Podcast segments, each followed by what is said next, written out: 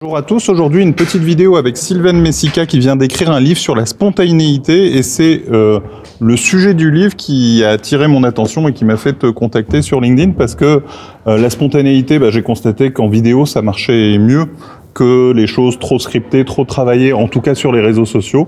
Et bien toi, tu en as fait ton métier depuis 17 ans, la spontanéité, et tu l'appliques aussi en entreprise et tu m'as fait un petit parallèle sur euh, le jazz que j'ai trouvé plutôt très sympa.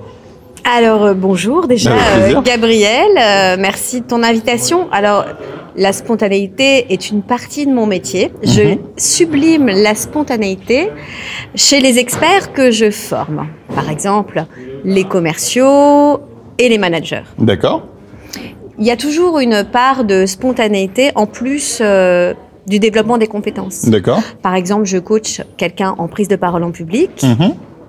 Il peut avoir une partition, donc c'est un musicien Mhm.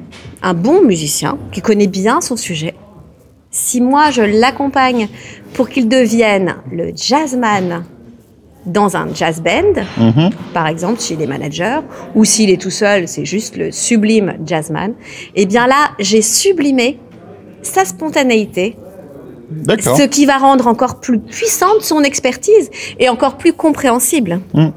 Bah, tout ça pour dire que la spontanéité, ça ne marche pas qu'en vidéo. On le retrouve dans l'entreprise. Être plus naturel, se libérer, c'est des mots que tu utilises beaucoup.